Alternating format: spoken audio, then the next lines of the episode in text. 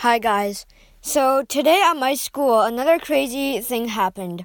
So, at recess, this other guy in another class was playing with a DS, which is like a game console, like a play game thingy.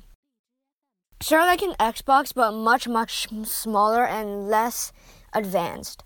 And he was playing, right? And then the teacher confiscated it, as usual, and then he was like, ah! And then he smacked the teacher, and then he was like swearing at the teacher.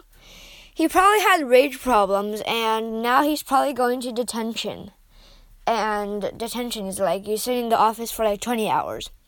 And after that, we had a religion class with that class, and that kid got his game console back somehow, and he was playing on it again.